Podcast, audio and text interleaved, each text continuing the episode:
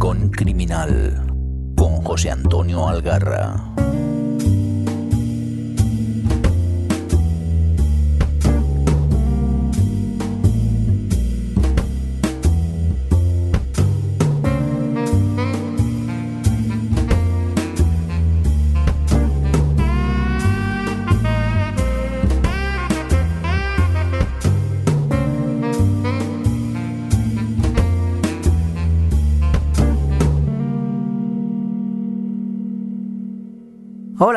Amigas y amigos del rincón más negro de vuestra biblioteca.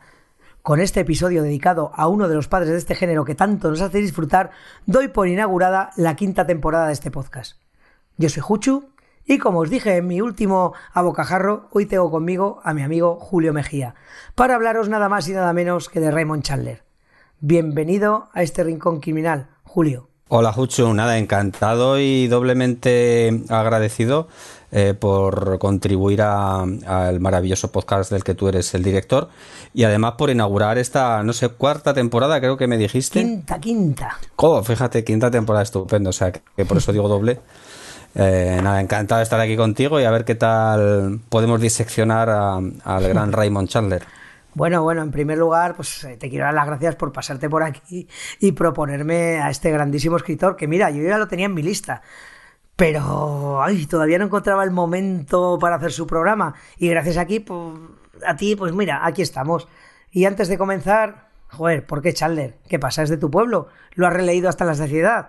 ¿Qué pasa? ¿Quién es Chandler para ti? Hombre, si Chandler fuera de mi pueblo, no te preocupes que hubiéramos organizado una, una ruta turística ¿eh? por todo lo, donde la casa donde nació, donde vivía su mujer antes de conocerla, los bares que visitaba y allí haríamos negocio tú y yo con, con Chandler. Pero no, no, es el caso.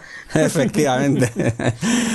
no es el caso. ¿Y por qué Chandler? Porque yo creo que mm, es el escritor que aúna eh, dos de, los, eh, de las pasiones que, tengo, ¿no? Eh, la lectura y en concreto el género necrocriminal. Y yo creo que no hay, hasta donde yo he leído, que tampoco ha sido muchísimo, tú has leído más que yo, pero el que mejor para mi gusto combina la literatura con la novela negra.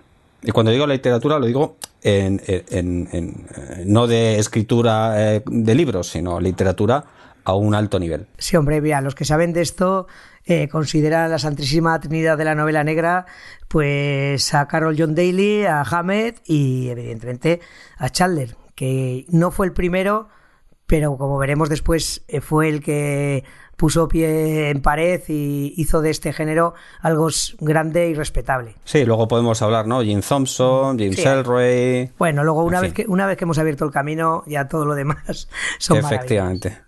Pero eh, estoy de acuerdo con Hammett y, Chandler. Pues nada, mira, antes que nada os voy a recomendar la biografía que es en la que, he basado casi todo lo que, lo que sé actualmente o lo que he podido sacar aquí para contaros. Una biografía escrita por Frank McShane, que yo tengo la edición que publicó al revés y creo que es la mejor biografía que he leído en general de un escritor porque entra en el alma, en el alma de... hace que entiendas, no te cuenta solo los fríos datos, que eso ya tenemos la Wikipedia, sino hace que entiendas el cómo, el por qué y qué significa la literatura de este autor. O sea que apuntaoslo por ahí, igual si me acuerdo, porque soy un trasto, os lo apuntaré en las notas del programa eh, La vida de Raymond Chandler por Frank McShane. Y bueno, Julio, vamos a empezar con este hombre. Venga, entramos en materia. Se llamaba Raymond Thornton Chandler. Nació en Chicago eh, ¿Y en qué año? Porque en ese año había un travieso asesino pululando por las calles de Londres, sino me llamado Jack, ¿no? En 1888. Correcto, correcto. Y murió en California, en La Joya, el 26 de marzo de 1959 a la edad de 71 años, que para la vida que llevó no está nada mal, no está nada mal. Además, hay que decir que nació y murió en Estados Unidos, pero que entre medio el hombre viajó un poquito, ¿no? Sí, porque su padre era alcohólico empedernido. Eh, abandonaba con mucha frecuencia la vivienda donde vivía con, su madre, el pequeño Raymond, hasta que su madre se hartó y se marchó con él eh, cuando Chandler tenía siete años hacia Londres. Y estuvo durante varios años en Europa eh, y educándose en diversas partes de países, vamos, europeos, Inglaterra, en Francia, en Alemania. Perdona, hemos de decir que no es casualidad que volvieran a Inglaterra porque sus padres eran emigrantes, eran irlandeses. Eh, lo cual, pues que el padre fuera alcohólico irlandés, pues tampoco es sorpresa. Eh, no quiero entrar en los tópicos del español y, el torero, pero realmente eh, era, eran de raíz irlandesa, pero no los irlandeses a lo mejor más típicos o tópicos que fueron a América, porque eran protestantes, o sea, eran irlandeses, su madre era cuaquera, eh, o cuáquera, no sé dónde puede cuáquera, cuáquera. cuáquera, ¿verdad? Eh, era protestante muy radical y, el padre no es que se ausentara a menudo del hogar, del hogar, sino que se la aspiró siendo muy niño, muy niño, por suerte para la familia, porque además debía ser un capullo maltratador. Y volvieron a, a Inglaterra, que por eso te he dicho, son irlandeses, pero irlandeses de los que vuelven a Londres, no de los que se van a Derry o a Dublín. Sí, sí, sí. Que quede claro.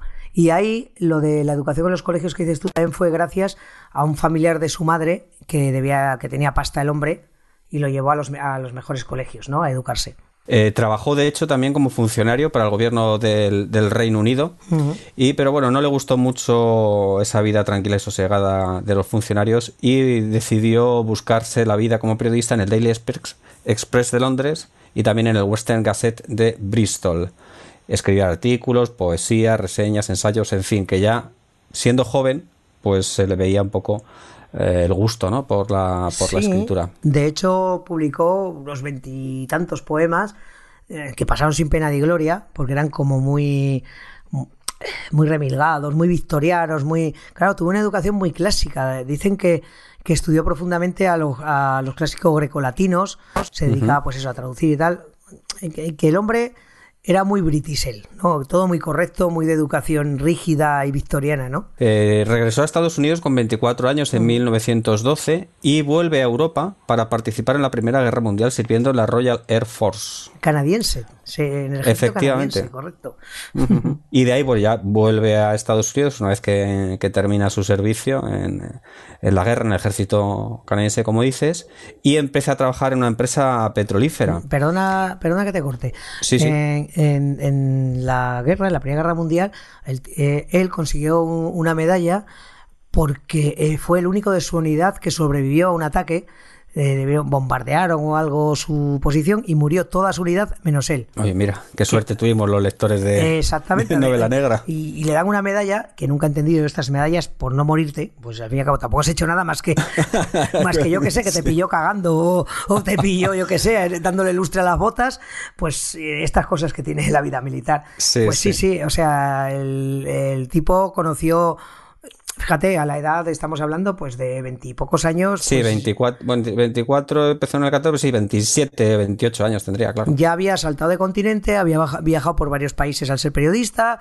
había estado en una guerra, una de las más chungas que, que hemos visto en los últimos siglos, y vuelve ahí y además tiene otra guerra particular con su madre, porque él estaba enamorado de una señora mayor, bastante mayor que él y divorciada, ¿no? Sí, en este caso era y Pascal, 18 años mayor que ella y se casó en 1924. ¿Y por qué se casó en ese año? Pues ahí sí que me pillas. Pues porque su madre murió en ese año. Porque este, este hombre, igual esto explica muchas cosas de su literatura, ha vivido toda su vida eh, rodeado de mujeres mayores, su madre, su tía, eh, su, mujer, claro. Eh, y su mujer, al final.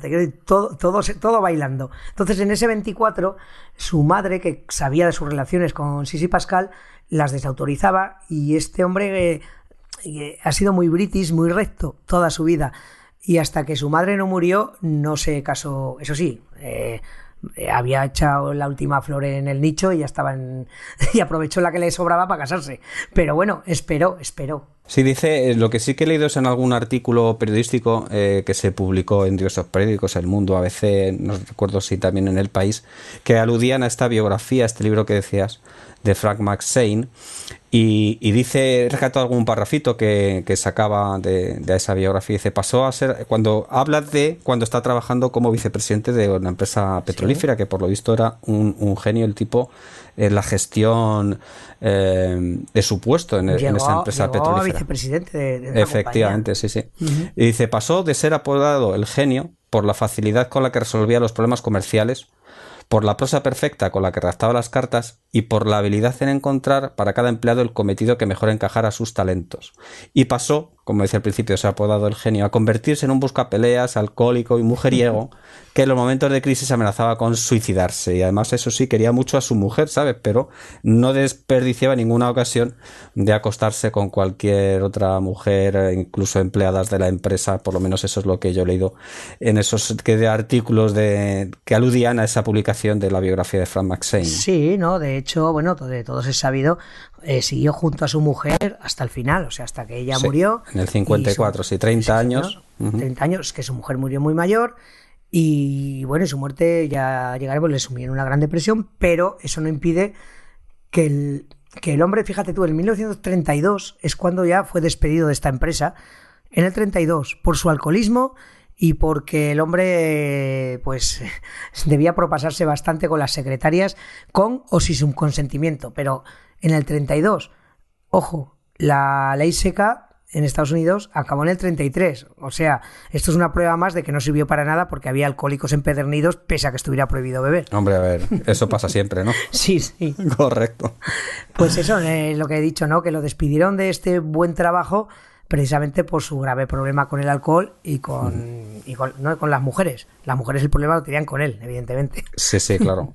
y lo que estabas comentando, la muerte de, de Chisi Pascal le, le, provocó una gran depresión, aún así le sobrevivió cinco años hasta el año 1959, que falleció en California, en La Joya, eh, a causa de una neumonía y me imagino pues todos esos eh, excesos cometidos principalmente con el alcohol y dice, también rescata otro parrafito que si te parece, Leo, dice, los románticos feroces como yo nunca se conforman con nada. Exigen lo imposible y en muy raras ocasiones lo logran con gran sorpresa por su parte. Yo fui uno de estos. Me encontré entre ese 2% bendecido con un matrimonio que es un noviazgo constante. Mi esposa y yo nos fundimos en nuestros respectivos corazones sin necesidad de palabras. O sea, la, amaba profundamente y reconocido por él, pero eh, siempre caía en la tentación, ¿no? Hay, hay, una, hay un momento en su historia cuando eh, va, bueno, estamos adelantándonos, pero bueno, va a Hollywood para trabajar en el mundo del cine como guionista y tal, que él ya estaba, en ese momento estaba sobrio, llevaba, llevaba bastante tiempo sin beber y, entonces se juntó en el ambiente de Hollywood, los guionistas y tal, entonces el, claro, eso fue muy, muy fuerte para él y empezó, volvió a beber, con el alcohol le llevó a las mujeres. Y la gente decía siempre que era el matrimonio de ellos era el más perfecto que había visto, pero que él cuando bebía pues que perdía la cabeza. Y bueno, pues efectivamente. Lo cual es, nunca dejó no deja de ser lógico, ¿no? no de perder la cabeza por el alcohol, me refiero. y, y, bueno, eh, ya cuando lo echaron, ahí comenzó todo. O sea, es, es son cosas estas que pasan en la vida, ¿no? Que, de pronto la vida se va, todo se te va a la mierda y ahí eh, hace como un crack.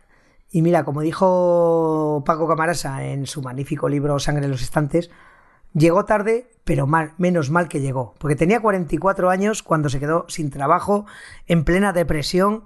¿Y qué pasó entonces? Pues pasó que empezó a publicar en Black Mask, la famosa revista eh, Pulp, donde se empezaron a, escribir muchas historias, ¿no? Entre ellas las detectivescas, las de que luego dieron en darse la, novela negra. El primero que publicó fue Blackmailers Don't Shoot, publicada en el año 1933, justo un año después de eh, lo que decías que le, eh, echaron, le despidieron de, esa empresa. Y a partir de ahí, bueno, yo tengo por aquí, he leído en una, en una página precisamente relacionada con Black Mask, creo, y porque tenía el de, título, no de título, sino dirección de internet de la web en Black Mask, no sé cuánto, ahora mismo no recuerdo.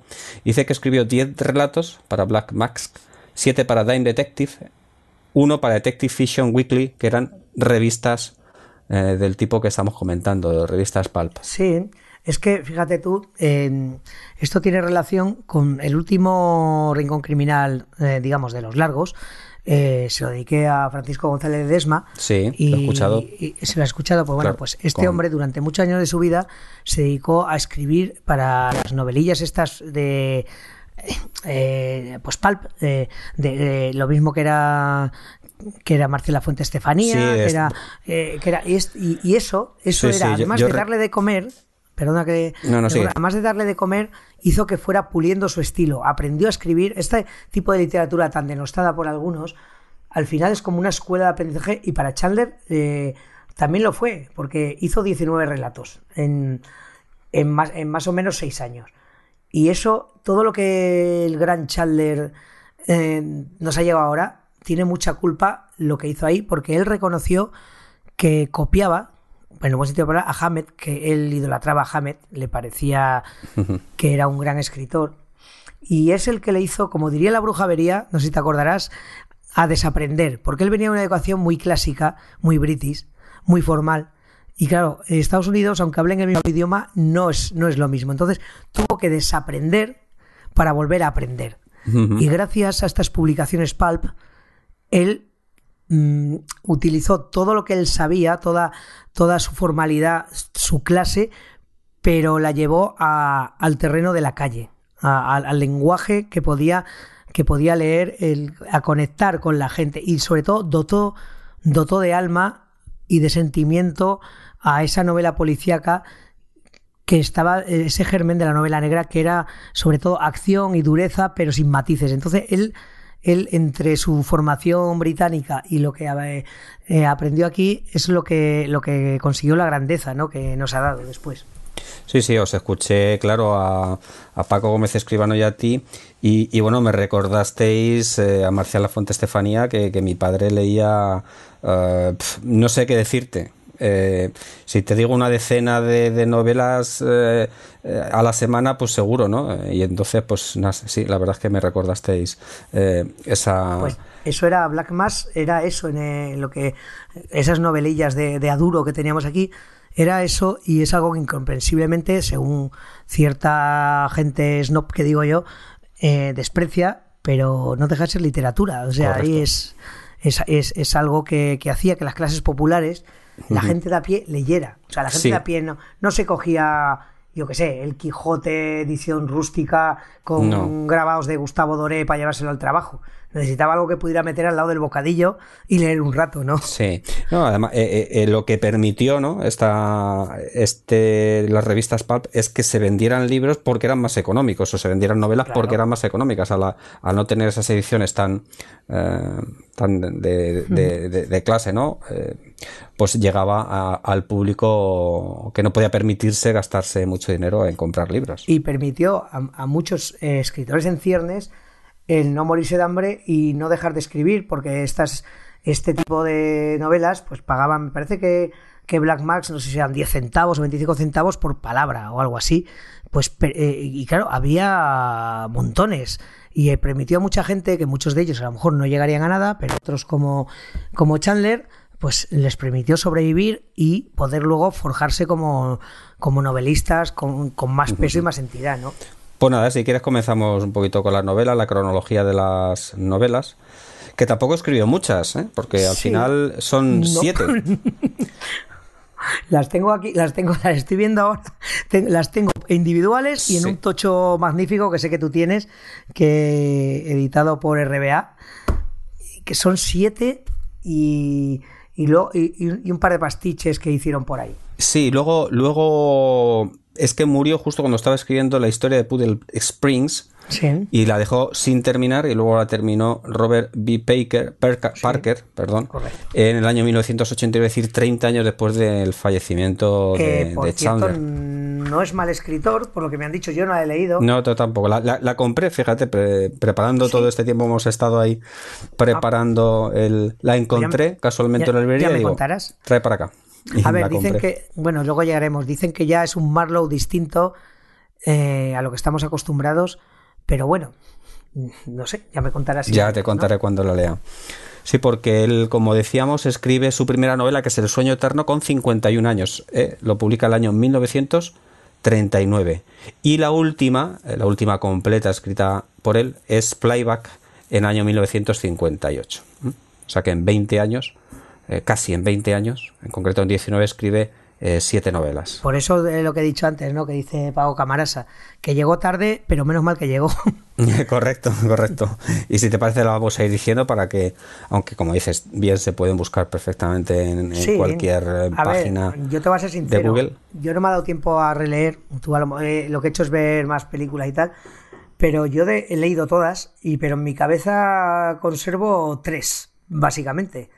Sí, creo que tres. Las demás las tengo súper borrosas, pero sí. podemos empezar con la primera, que es yo creo que la que todo el mundo conoce, aunque yo, para mí, después de, de pensarlas y leerlas, no es la mejor, pero sí que es la que, la que rompe con todo, la que de pronto nos presenta a su gran personaje, la que da, da la vuelta a todo y la de que por fin hace que este género nuestro avance hacia adelante con calidad y, y con lo que es, ¿no? que es El sueño eterno. The Big Sleep en el año 1939, como decíamos, Adiós Muñeca en el 1940, La Ventana Alta en el 42, La Dama del Lago en el 43, y ahí tiene un pequeño parón porque si vemos en cuatro años, eh, publica cuatro novelas, pero luego entre el 43 y el 49 no, no publica ninguna, fíjate, de, de Marlowe. Escribe ya La Hermana Pequeña en el 49, El Largo Adiós que es, hablaremos un ratito más largo de ella. En 1953 pasan otros cuatro años y después otros cinco años hasta que termina con Playback. Que Playback, en Playback ya eh, había muerto su mujer y ya se nota un tono ya se le ve porque él, se, hundió en pese a lo que hemos contado de que era pues yo que sé borrachete y mujeriego eh, quería quería mucho a Sisi y tras su muerte tuvo dos intentos de suicidio y además ya dentro de que el hombre no era una verbena, porque era un tipo, eh, eh, eh, era un tipo tímido, tristón, lánguido, desencantado, mm. pero bueno, esto le acabó de rematar y ya, ya playback y ya se nota que ya... Sí.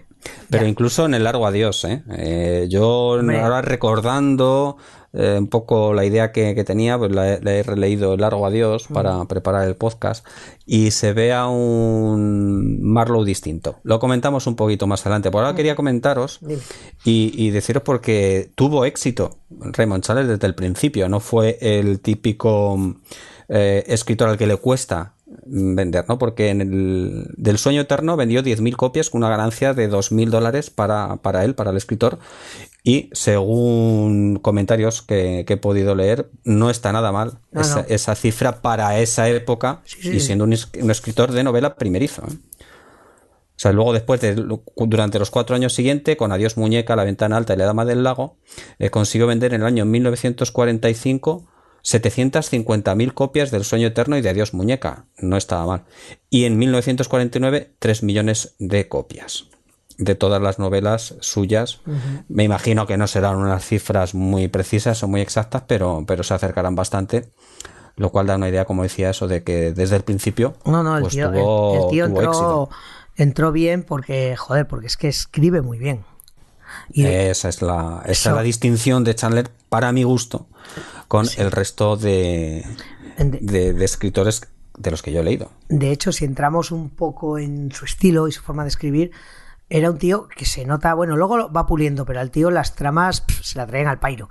Totalmente. El, sueño, el sueño eterno es un sin Dios. Tanto, o sea, tú ves, lees la peli y dices, ¿pero qué está pasando aquí? Sí, sí, sí. Pero te da igual. Mira, este admiraba tanto a Hammett que en un momento dado, hablando de su literatura, decía. Eh, porque él odiaba profundamente a, las novelas de Agatha Christie y demás, porque no se las creía, ni se creía el detective, ni las situaciones, y, luego creía, eh, que en eso coincido con él, que era todo mentira, era un engaño al lector porque te ocultaban datos, inventaban otros para al final dar una solución que encajaba con lo que el escritor quería. Eh, eso lo tenemos todos claro, ¿no? Eso es la novela Enigma y por eso no nos gusta. A quien le guste, bien por ellos. Pero, pero, pero él tenía claro que le daba igual, o sea, el caso, él lo que, lo que, lo que te mostraba era el mundo en que vivía, porque el hombre mm, vivió toda su vida, eh, desde que llegó a Estados Unidos, en California, una sociedad que odiaba profundamente la banalidad, la superficialidad, la tontería que había. Entonces, eso es lo que quería reflejar y sobre todo a él le molestaba mogollón la prepotencia, el abuso de poder, como la había, la yo creo que la había sufrido toda su vida, por su familia, por el tío rico que, que le pagó los estudios, por la empresa donde estuvo, que siempre estuvo resentido cuando lo despidieron, aunque fuera culpa suya, pero bueno, era un magnate. Entonces, y sobre todo la corrupción, ¿no? Y todo eso le molestaba mucho. y, y, entonces él, él, lo que lo que siempre lo que siempre reflejaba era eso en su manera. Entonces él planteaba las novelas eran como obras de teatro eh, estancas, eran como escenarios, porque tú mm, empezamos por la por el sueño eterno él entraba en una estancia, te describía la estancia de manera maravillosa. Exactamente. La situación, flipabas y luego pasaba a otra. Y a veces encajaban y a veces no mucho. en el caso del sueño eterno hay que reconocer que, al final y uno trata de, seguir el hilo de la historia y, al final es incapaz de, hacerlo. y, no, no, es imposible, es imposible porque yo he leído en algún momento, no, no para esto, pero sí que en alguna de esos momentos que tienes ahí y vas indagando un poco y, sale una página, decían que es que hasta él mismo en muchas veces no sé si reconoció que, no, sabía ni cómo hacía ni cómo hacía las tramas ni cómo se inventaba toda, toda la historia. Luego va puliendo el este y, desde luego en el largo de Sí, ahí, está cerrada, pero en Sueño Eterno, Howard Hawks le llamó y le dijo, oye, eh, Ray, que este fulano de, la historia, eh, ¿quién lo mata? ¿O se suicida o qué pasa? Y dijo, pues que me aspen si lo sé. No tenía ni idea. esa es la anécdota, efectivamente. Esa, es, la que te estaba comentando. Si tú has visto la peli o has leído el libro, hay por ahí un muerto colgando que está que no sabes qué y le nadie sabe qué hace ahí. Pero realmente te da igual, como decía él, dice, a una novela de Hammett le arrancas cualquier trozo y sigues gustándote leerla. Porque no es como una de la tía Agatha. Eh, iba a decir de Sherlock Holmes, pero claro, a Sherlock Holmes le tengo más cariño, porque ese hombre tiene más valor. Pero bueno, eh, que, todo va en función de quién hizo qué. En las novelas de, eh, de Chandler... No importa. No importa, porque de hecho el hilo conductor casi siempre es el mismo. El detective Marlowe, alguien llega y le encarga casi siempre buscar a alguien. y a partir de ahí, pues bueno, se van contando en situaciones que nos va describiendo pues una forma de vivir, una, una no sé, es, una no sé, una moralidad o una amoralidad, pero que el tío no juzga, no entra en eso, nos da igual quién ha hecho qué, es que disfrutamos sobre todo lo que inventó este hombre, yo creo sobre todo es los diálogos, los diálogos magistrales que nos regala. Y lo que decías, las eh, ambientaciones, la descripción de los ambientes en los que se van a desarrollar las escenas. Yo si te parece voy a leer un pasaje cortito de Largo Adiós que define, a mi juicio, eh, perfectamente eh, quién es Philip Marlowe. Y lo define él mismo. Está en casa de quienes les encargan el, caso que son los Waite, es un matrimonio, y está allí, dentro de la casa. Dice, estuve allí tumbado durante media hora tratando de decidir qué hacer. Parte de mí quería dejar que Roger Wade se emborrachara conciencia para ver si sacábamos algo en limpio. Me salto un poquito y dice, y la otra parte de mí quería marcharse para no regresar nunca, pero esa era la parte de la que nunca hago caso, porque de lo contrario me habría quedado en el pueblo donde nací, habría trabajado en la ferretería, me habría casado con la hija del dueño, Habría tenido cinco hijos, les habría leído las historias del suplemento dominical del periódico, les habría dado capones cuando sacaran los pies del tiesto, y me habría peleado con mi mujer sobre el dinero que se le debía dar para sus gastos y sobre qué programas podían oír y ver en la radio y en la televisión. Es que esa es la definición. Él se convierte, Marru se convierte en detective precisamente para no llevar una vida al uso como lo llevamos la inmensa mayoría de los, de los seres humanos, sino para meterse en problemas. Y para mí eso es una de las características principales de Philip Marrow. No solo investiga un caso, persigue a una persona, persigue a unos delincuentes o trata de desentrañar un misterio, sino que él mismo está dentro de la acción. Eh, ¿cómo explicarlo? Es, estamos acostumbrados a esos detectives que, bueno, pues hacen su trabajo por la mañana, a las 5 de la mañana, a las 8, a las 10, a la hora que sea, y después hacen como un parón, ¿no? Y, vuelven al día siguiente, o vuelven por la tarde, o como... Pero es que este hombre no, es que este hombre, como en el caso del largo adiós, es que vive en casa de los Wade, que son quien le contratan, ¿no? Para encontrar a, Roger Wade, que es un escritor, y, y, está allí con ellos. No, no, y es que es la forma de narrar, que eso también es novedoso, es que todo, todo en Chandler es novedoso.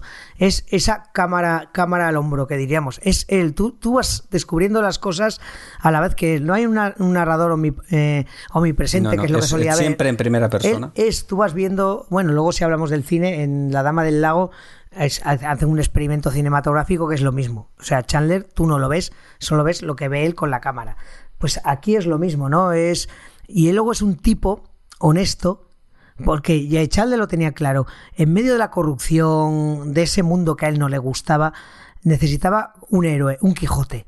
Alguien que era incorruptible, porque Chandler no es un santo, no es un santo, pero es un tipo con profundas convicciones y es serio. O sea, él cobra, aquí ya hay matices, 25 dólares más gastos, 10 dólares o 50, he leído las tres versiones, bueno. Y no acepta, no acepta sobornos. No. Eh, es, totalmente honesto con, su, con el, que le emplea intenta buscar la verdad, lo engañan siempre, o sea, suele, suele ser traicionado muy a menudo, precisamente por esa rectitud moral que tiene.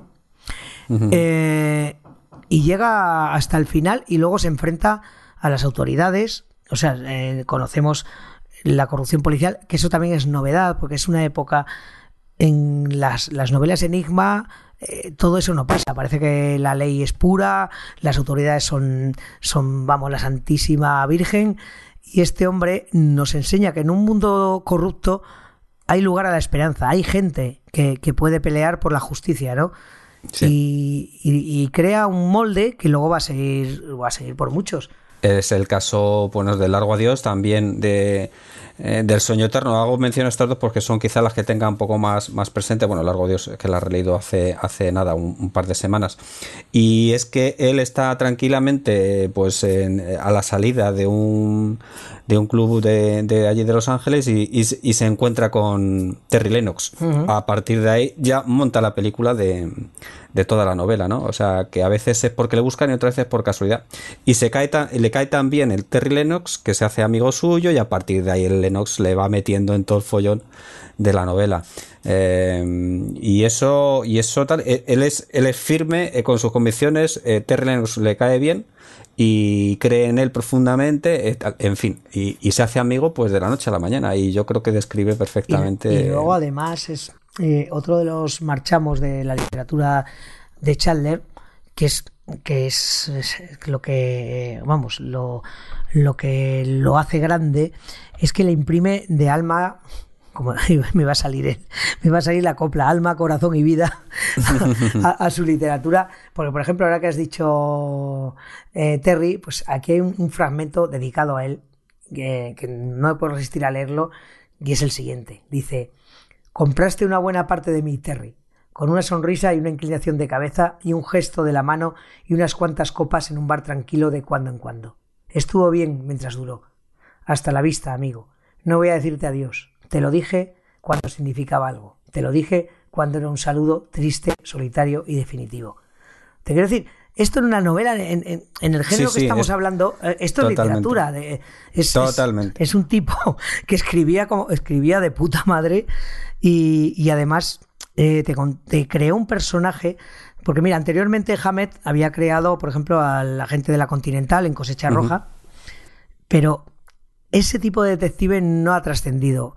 Era como muy frío, muy impersonal, muy seco. En cambio, eh, Philip Barlow bueno, el cine lo ha demostrado, ha tenido bastantes representaciones.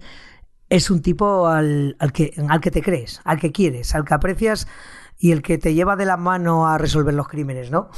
Sí, totalmente. Y, aludíamos a eso, ¿no? La descripción de los ambientes, de las escenas donde se desarrollan las acciones y también en las descripciones de las personas, sobre todo de las mujeres, bellezones, como no puede ser de otra manera. Y leo otro pasaje del Largo Adiós.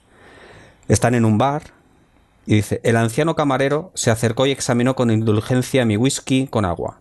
Le hice un gesto negativo con la cabeza, asintió con un movimiento de la blanca pelambrera y precisamente en aquel momento entró en el bar un sueño. Era esbelta y alta, con un traje sastre blanco de lino y un pañuelo blanco y negro con lunares en torno al cuello. Su cabello era el oro pálido de una princesa de cuento de hadas y llevaba un sombrerito en el que el pelo se recogía como un pájaro en su nido. Los ojos eran azul aciano, un color poco frecuente, y las pestañas largas y casi demasiado pálidas. Llegó a la mesa al otro lado del pasillo y se estaba quitando un guante blanco cuando el viejo camarero le apartó la mesa, como ningún camarero la apartaría nunca para mí. Es que, es, que, tela marinera, ¿eh? Es que, de hecho, es que eh, Chandler introdució en, el, en esta literatura algo que no había, que es el símil. O sea, hace símiles algo maravillosos y brutales. Hay, la ironía, la metáfora. el humor, el humor, el, humor, siempre el humor. Tú ves eh, tanto las pelis como, como todo lo que puedas leer de, de él y hay un, humor soterrado que también es un poco una, una defensa ante el mundo, ¿no? Porque mm, ¿qué, qué, mejor manera de defenderte ante la dureza del mundo, ante la crueldad, que el reírte un poco de él. Sí, sí, que la risa. Cuando la policía, eh, no sé, me parece que es en Adiós Muñeca, es que lo detiene, lo maltrata y, y tal, llega y le dice un momento dado al policía, dice, Estoy seguro, agente, de que habrá algún lugar en el mundo donde, la, donde, no, odiamos donde no se odia a la policía, pero en ese lugar usted no sería policía. Efectivamente. es, que tiene cientos de, frases así, detalles que, vamos, maravillosos. Tú, tú ves eh, tú ves, yo qué sé, la del sueño eterno, solamente los cinco primeros minutos cuando llega a la casa del general tiene 20 momentos iguales. O sea, desde la presentación con su hija la loca, desde cuando llega el general, desde... Eh, todos son... ¿Y usted cómo le, gusta, eh, cómo le gusta el coñac? Dice, pues en vaso. Ya está. O sea, sin más. O sea, son, son frases cortantes, llenas de humor, pero que todas te dejan, te dejan ahí, cha, la, amiguita. Y sobre todo también, ¿no? Porque ha creado escuela. Yo creo que hay muchísimos escritores a lo largo de, de, la historia pues han querido imitar a este a este Philip Marlowe, ¿no? Yo, yo encuentro parecido con, yo creo que con dos que, creo que vas a estar de acuerdo conmigo. por ahí apuntados también. Vamos a ver si coincidimos en Bernie Gunter. Hombre, Bernie, Bernie nuestro amigo Philip Kerr. Claro. Es, es, otro tipo de una pieza íntegro es un superviviente como él. Y un poco más mujeriego, ¿eh? le va un poco mejor con las mujeres, porque sí. Marlowe no le hemos dicho, pero no acaba de, ¿eh? no acaba. No, no. Y Ganter, eh, pues esto, eh, toma mucha, yo creo, a mi juicio, que toma bastante mm, relación con, con Philip Marlowe, ¿no? La ironía que comentaba yo, esa, eso que decías tú de estar hecho una pieza, no ser corrupto en ningún caso, y que tiene un montón de oportunidades, pero, pero no lo es. Y también últimamente he querido, siguiendo tu consejo, a Jack Taylor en oh, Maderos, de Ken Brain, y me parece que también, sobre todo la ironía, em, solo he leído Maderos, ¿eh? Entonces tampoco quizás tenga mucha opinión, pero esa ironía, ese toque humorístico en esos momentos fuertes, me recordó a Marlowe. Un poco más más heavy autodestructivo, pero también por, es el, signo de los tiempos.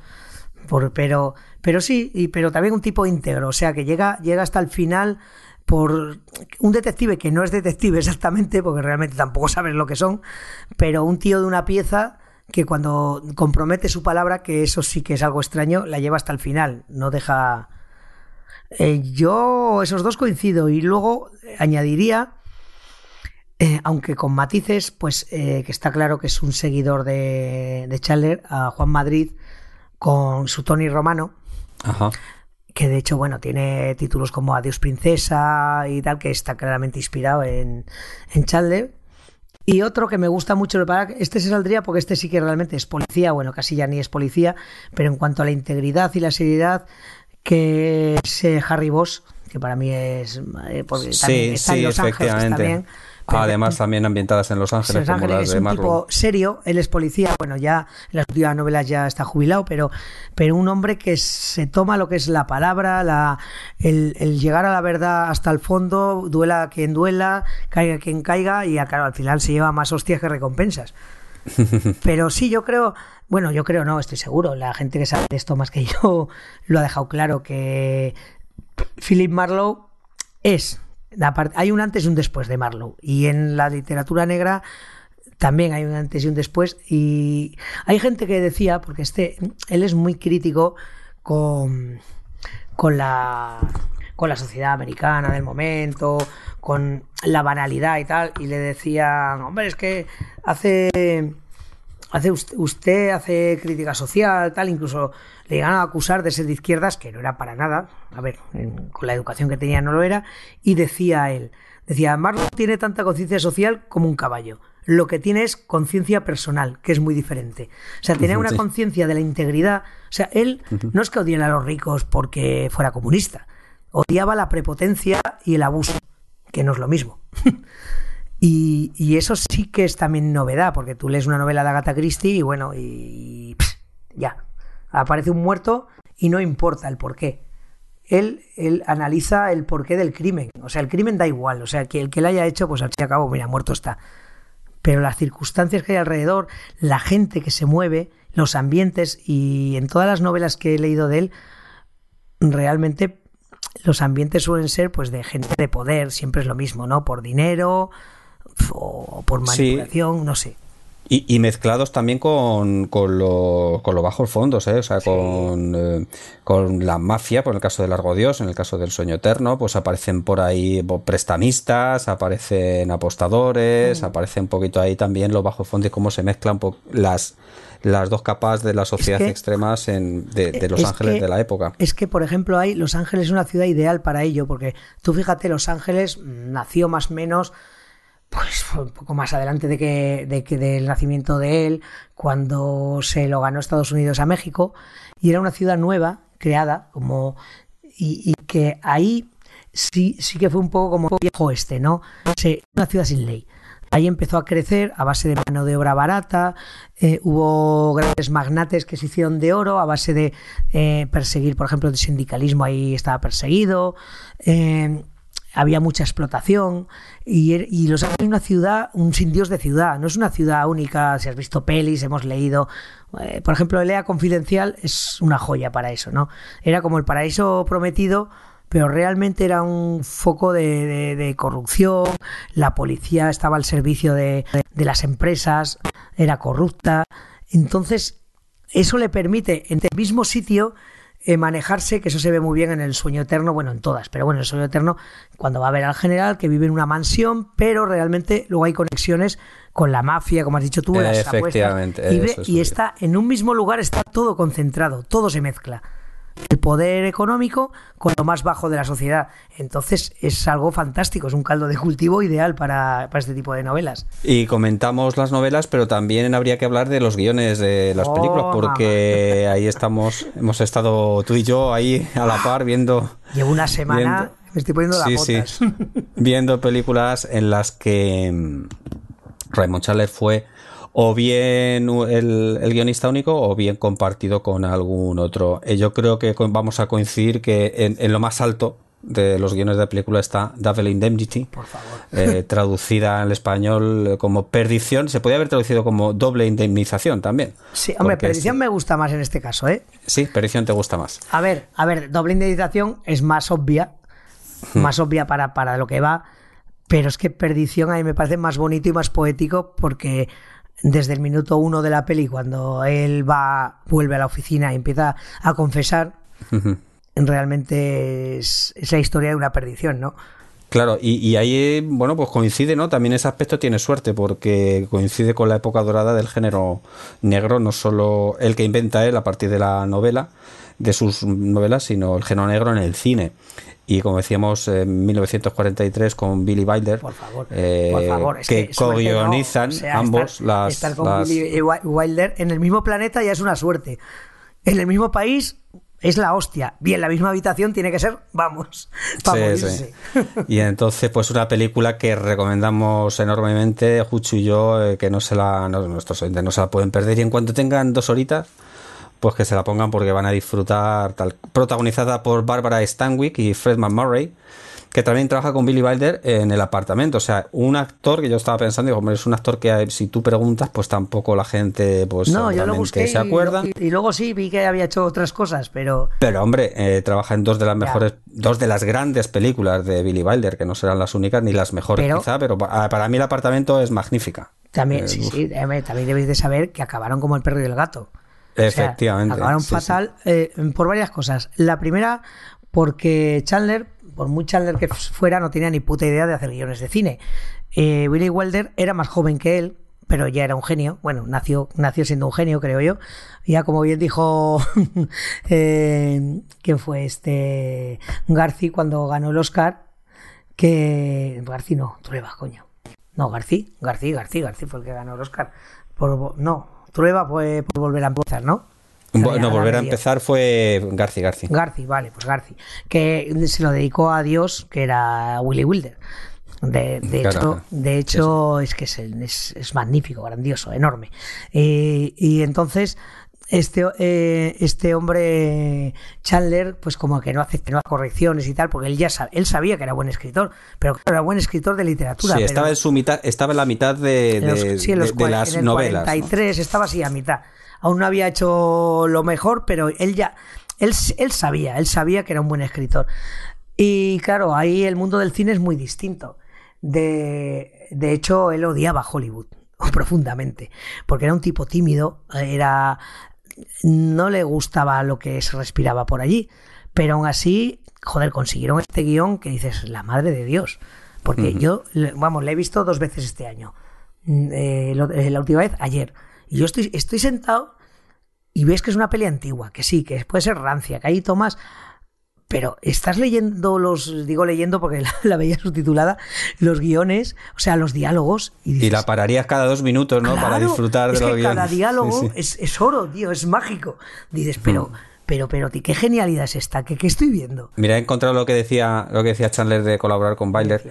Eh, Había sido Chandler admitiría que colaborar con Byler había sido una experiencia agónica y que había cortado su vida, pero he aprendido todo lo que era capaz de aprender de la escritura de guiones, que no fue mucho.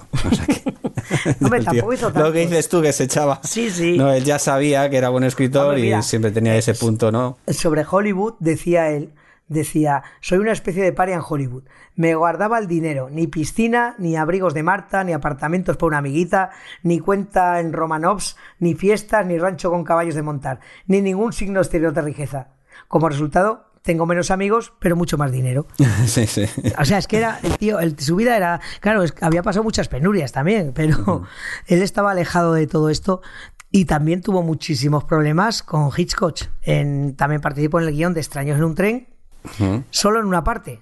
En una parte porque acabaron fatal, acabaron a hostias, ¿no? Pero casi.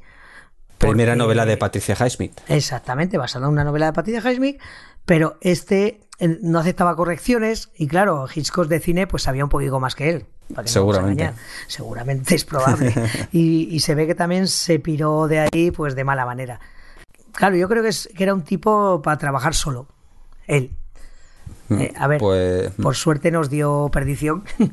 Hizo Sí, también otro guion. ¿no? La Dalia Azul, pero no sé si se, se llegó a hacer película de... la Dalia Azul La tengo es yo aquí gui- el guion, lo tengo en un libro y no lo he leído, lo reconozco. Sí, pues yo la vi ayer. Tú estabas viendo Ah, Perdición ¿sí? y yo estaba viendo la, la Dalia Azul, sí. Ah, leches. Con, Aria- con Alan Ladd y mm, Oh. Verónica Lake. Oh. Y está una está y es guionista único, si no me equivoco, y mm, ¿Y qué tal? está bien la película. Es, tiene un sabor así a perdición. Bueno, no es tan, no es tan redonda, lógicamente, Sí, sí. como, Ah, pues mira. como perdición, pero sí que también merece la pena verla. Cine negro, cine en blanco y negro de la época. Eh, en fin. Eh, el Ah, año pues igual. 1946, si no recuerdo mal, o sea que mm, Igual me, igual me pongo, igual me pongo cuando, aca- cuando acabemos con esto a verla, sabiendo que, que existe. Yo es que el guion lo tengo, lo tengo en mi biblioteca de Chandler, pero no lo he leído por, no sé, igual porque me dio pereza. De todas formas, es que este era un tipo pico- peculiar, era muy raro. Mira, tengo aquí, no me resisto a leerlo, es un pelín largo, tampoco demasiado, pero su opinión sobre James Kane, que es en que no hemos dicho, eh, Perdición está, está basado en una novela de James Kane que se llama es Pacto, de sa- Sangre. Efectivamente. Pero es mm, Chandler, como es un poco más refinado y tal, porque Kane, eh, si habéis leído sus novelas, yo he leído dos o tres, pues yo que sé, el cartel llama dos veces y demás, es como más sórdido. Pues bueno, eh, en dos minutos voy a leer lo que opinaba Chandler de James Kane. Decía, porque a él no le, no le convenció el guion, ojo, El guion que entregó de Double Indemnity no le convenció. Es que era, eso no lo hemos comentado, pero era un tío muy exigente consigo mismo. Leía, releía. A veces escribía dos, dos novelas a la vez porque las dejaba una porque no le gustaba y empezaba con otra y luego volvía a la anterior. Vamos, un poco una locura. Pues el tío decía, espero que la próxima sea mejor y que uno de estos días se me ocurra una que tenga ese toque fresco y repentino de la novela de éxito pero tal vez lo que más espera mi mente es un poco sensible a que llegue el día en que no tenga que rondar a Hammett y a, James Kane, como el mono de un organillero. Hammett me parece muy bien, se lo concedo todo. Había muchas cosas que no sabía hacer, pero lo que hizo lo hizo de modo soberbio. Pero James Kane, horror. Todo lo que toca huele como un macho cabrío. En todas las clases de escritor que detesto, un Fox Nave, un Prose con mono grasiento, un niño procaz con un trozo de yeso y una valla y nadie mirando. Semejantes personas son el desecho de la literatura, no porque escriben sobre cosas indecentes, sino porque lo hacen de una manera indecente. Nada en ellos es duro y limpio, frío y ventilado. Un lupanar con olor de perfume barato en el salón y cubos de basura en la puerta trasera. ¿Sueno yo como él? Por amor de Dios. Hemingway, con su eterno saco de dormir, llegó a ser bastante pesado, pero al menos Hemingway lo ve todo, no solo las moscas en el vertedero. Y basta. Creo que escribiré una novela policíaca inglesa con el superintendente Jones y dos hermanas ancianitas en su casita con tejado de bálago. Algo que incluya el latín y la música y los muebles antiguos y el criado de un caballero. Sobre todo, uno de esos libros en lo que todo el mundo da largos y bonitos paseos. O sea, hasta en la crítica es magistral. El tío tenía, una manera de escribir tan. Luego se arrepintió, ¿eh? luego se hizo amigo de Kane y reconoció que. Pero. Que se había propasado un poco, ¿no? Hostia, pero a mí si me critican así, yo lo abrazo. Totalmente. era magnífico. Fíjate lo que decía, porque hablando de lo que estamos diciendo, la manera de escribir de este hombre, que era un poco anárquica y, y, y era muy exigente consigo mismo. La verdad que que eh, igual porque eh, cuando estudiaba en, el colegio Dulwich, o como se llama este, eh, hacía mucha traducción del latín al inglés, del inglés al latín, pues él, releía constantemente lo que escribía y desechaba mucho. Recuerdo que estabas tú en una charla que nos dio Kiko Amat hablando de la literatura, de cómo escribía. que decía que lo que más costaba a un escritor es después de horas y horas de trabajo releer lo que has hecho y decir, joder, qué mierda, y tirarlo. Y, a base de ese trabajo se conseguía al final una, un resultado final adecuado, ¿no? Y me acordé de Kiko Amat al leer esto de, Chandler, porque él creía mucho en eso, ¿no? En que iba puliendo, leía, tiraba, no le gustaba y nunca estaba del todo contento.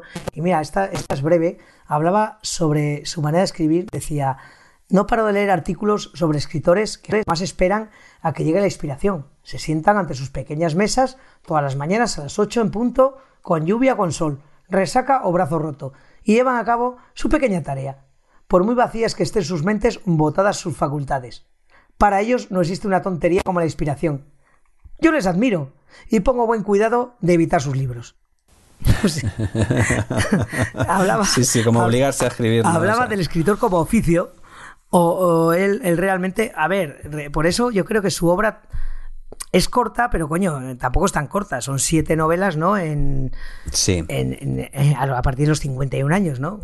No sé. Sí, sí, no, no, por supuesto. Dado. No, te quería decir al principio, son siete novelas que hay otros que tienen 14, 20, en fin, pero realmente en veintitantos años pues escribió siete novelas y lo hizo. Yo que creo que también eso eh, eh, mejora la calidad, ¿no? No estar publicando una novela cada año, pues por muy brillante que seas, todas las novelas no van a ser buenas. Si quieres reposarla bien, eh, pues eso implica tiempo, lógicamente. Sí, hombre, yo como te he dicho, sé que las he leído a las 7, porque aparte, no, quitando un largo adiós, son bastante breves.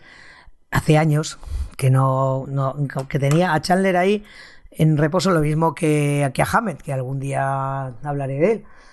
Eh, claro, son cosas de las que leí en mi época primigenia de lector, pero realmente recuerdo tres. Adiós muñeca, El sueño eterno y Un largo adiós y seguramente las otras no serán malas, pero no tengo la menor memoria de ellas. Sí, La Dama del Lago yo recuerdo también como bastante, me gustó bastante, La Dama del Lago. Yo por la película, ahora que hablamos de cine, sí que os la recomiendo mucho, me parece que la vi en, en Filming o en Amazon, una de las dos plataformas, que es un experimento cinematográfico muy chulo porque no ves a, a, Marlowe en ningún momento. Es la cámara y lo que ven sus ojos. Y vas siguiendo la acción eh, a través de sus ojos. Entonces, si te metes en la historia, la verdad que es un... Seguimos en la misma, ¿no? Diálogos súper guapos, eh, con mucha mala hostia. Yo es que me lo paso muy bien. La mala baba que tenía el tipo. Eh, ese juego que hace siempre, esa, esa esgrima verbal tan chula, que, que, en La Dama del Lago también está, pero vamos, el libro no, no lo recordaba. Y la historia es, es que es, es que es una historia, al final siempre la misma historia. Alguien te encarga buscar a alguien, pero luego es un sin Dios, porque se entrecruzan tramas y a veces la misma persona que te contrata te engaña. Es que es todo muy complejo y muy difícil de llevar a cabo. ¿eh? Pero que no se preocupen si leen alguna novela y se pierden, que también nosotros nos hemos perdido. o sea, que no son los únicos. Eso también da un poco de moral. Pero como hemos dicho ya varias veces en el podcast, la grandeza de Chandler es que se disfruta leyéndolo. Da igual que leas 30 páginas, 50 o que acabes el libro. Te lo vas a pasar muy bien leyendo, leyendo a, a, Raymond Chandler, ¿verdad? Pues seguro que sí. Esperemos que este podcast sirva para bueno, claro. para quien lo conozca, pues esperemos haberle dado ¿no? alguna alguna novedad, eh, alguna noticia nueva. Y para el que no lo conociera, pues le animamos a, ver sus películas, las de guionistas, las que están basadas en sus novelas. Como decía Juchu, pues mm. quizá la más ¿no? conocida es El sueño eterno, porque está protagonizada por Humphrey Bogart y Lauren Bacall. Ya se habían casado, este, y, Bogart, y bueno, interpretaron esta, esta película, mm, pues quizá con los actores más, más conocidos de todos los que han interpretado a, para Mi, para mi gusto, Julio, es bastante peor película que Perdición, con diferencia, pero la química entre ellos es superior, porque yo no puedo dejar de admirarme en lo buena y lo buena y lo buena y lo buena, que no me cansa de decir que es Perdición, y ¡ah! la Stanwyck con esa peluca Ay, sí, sí, sí, el, rizo ese, la frente para atrás. Ese rizo la frente. El rulo puesto. qué grande tiene que ser la peli para que supere hasta eso que en cualquier otra peli. Eh, por eso te digo, porque la química, la química entre Loren Bacall y, y Bogart es insuperable. O sea, ahí ya. Pero la pero perdición es la leche. O sea no sé, si os cuesta un ratico coger un libro, iros rápido a, a Filming, que me parece que está, sí, en Filming. Sí, en Filming. Y, ves Perdición. Y luego, también te digo de verdad, eh, que la de Un largo adiós, esa no la había visto en cine, y Elio Gould mm, me parece un gran... Un gran sí, fue el, mejor con diferencia de, de, la película La Salva, yo creo. El, sí. Porque aunque una película aunque esté basada en el libro, no tiene por qué seguir al pie de la letra el libro. Pues está la interpretación del director, del, guionista, etcétera. Pero bueno, yo sí que creo que hay algún detalle que si no has leído la novela primero, no lo entiendes bien. Por ejemplo, la amistad entre Terry Lennox y, Marlowe, te la pierdes porque de repente llegan y ya son amigos. Sí, aquí la dan por supuesta. Claro, ya son amigos y amigos, pero ¿de qué? ¿Cómo? ¿Por qué? ¿Qué ha pasado? No sabes, no sabes nada. Claro, y sin embargo, leer la novela, pues te das cuenta cómo esa amistad mm, se va fraguando y por qué luego pasa lo que pasa. Hombre, por esos 8 o 10 primeros capítulos. Luego cambian el final ligeramente, tampoco está mal mm, para el cine. Si sí, es más espectacular en el cine, pero no encaja mucho con, con, la personalidad, de, Marlon, no encaja, pero bueno. Hombre, y luego Robert y luego Robert Michun, la verdad que Adiós Muñeca ahí tiene momentos geniales también. O sea, y Robert Mitchum también me parece. Es que, fíjate tú, Marlowe, que la han interpretado bastantes. O sea, eh, luego hay otras películas menores que no recuerdo ahora con otros, pero por ejemplo, el señor Mitchum hizo dos películas, Adiós Muñeca y otra, que ahora no recuerdo haciendo de Marlowe y también y también me da el pego, también me, me, gusta. También te gusta, ¿no? O sea, te gusta tanto el personaje que te gusta cualquiera casi que lo haga, ¿no? Sí, hombre, a ver, no estamos hablando de cualquiera. No cualquiera, no, hombre, no, ya, ya, por supuesto, por supuesto. Cuando digo cualquiera digo variados, variados, Y luego sigue haciendo esos diálogos tan magníficos, que eso, claro, a poco bien que hagas la peli, con esa, con, tienes ahí una mina de oro. Y luego, joder, ya se me hubiera faltado que yo pensaba, yo pensaba, fíjate tú, cuando empecé a mirar, que Paul Newman había sido uno de ellos, pero no. Newman fue eh, Sam Spade. Ah. Eh, no, Sam Spade o, eh, no, no, Harper, Harper. Bueno, otro detective que está basado en, otras novelas. No, Spade fue Humphrey Bogart también, en el Ay, el Halcón Maltes, vale. Ah, efectivamente, sí, en el Halcón Maltes, trabaja, Pues, pues este Newman es otro detective de, este mismo corte Pero bueno, que también me hubiera cola. Bueno, igual era demasiado guapo para ser, para ser Marlowe, porque el pobre Marlowe es que, que no le dejan, ¿eh? Un par de besicos y poco más. Y mira que tiene todas las fans fatales del mundo alrededor. Sí, con alguna, no recuerdo en qué novela, pero con Eh, alguna sí que empatiza más, pero al final. En el largo adiós conoce a, a una con la que luego se casa en Podel Springs. Ah, es que esa novela es la que me falta. a es la que no he leído, pero sí que lo sé, que se casa.